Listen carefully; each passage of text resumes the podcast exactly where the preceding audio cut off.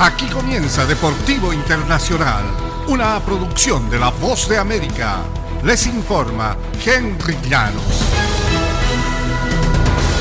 Hablamos del Mundial de Fútbol. La elección de Qatar como sede de la Copa Mundial hace 12 años fue un error, dijo el entonces presidente de la FIFA, Joseph Blatter, al reiterar que un encuentro entre Nicolás Sarkozy y Michel Platini influyó para inclinar votos importantes a favor de la nación del Golfo Pérsico. Blatter, de 86 años, habló con el grupo de diarios suizos Tamidia, su primera entrevista desde que fue declarado inocente junto a Platini en julio de malos manejos financieros en la FIFA tras un juicio en un tribunal federal.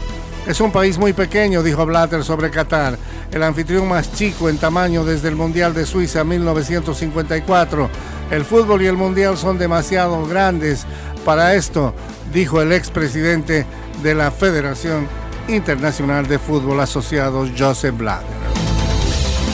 Y Ecuador podrá disputar la inminente Copa del Mundo, pero fue sancionada con la quita de tres puntos para las eliminatorias del torneo de 2026 por el uso de un documento falso en el trámite de un pasaporte para el defensor Byron Castillo, que nació en Colombia.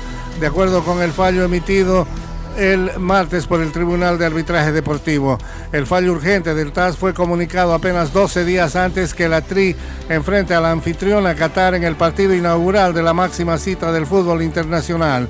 Esta decisión sepulta las últimas esperanzas que guardaban Chile y Perú, cuyas eh, federaciones presentaron recursos para desplazar a su rival sudamericano. Chile y Perú argumentaron que Ecuador cometió alineación indebida en ocho partidos de las eliminatorias y por lo tanto debía ser expulsado del Mundial. Pero los jueces del TAS señalaron que Castillo era elegible para disputar las eliminatorias y el Mundial en Qatar.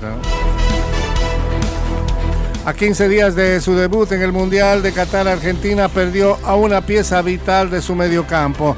Giovanni Lochelso deberá operarse por una eh, lesión, un desprendimiento del bíceps femoral de la pierna derecha que sufrió hace una semana jugando para su equipo, el Villarreal de España, y no estará apto a tiempo para la disputa de la Copa del Mundo.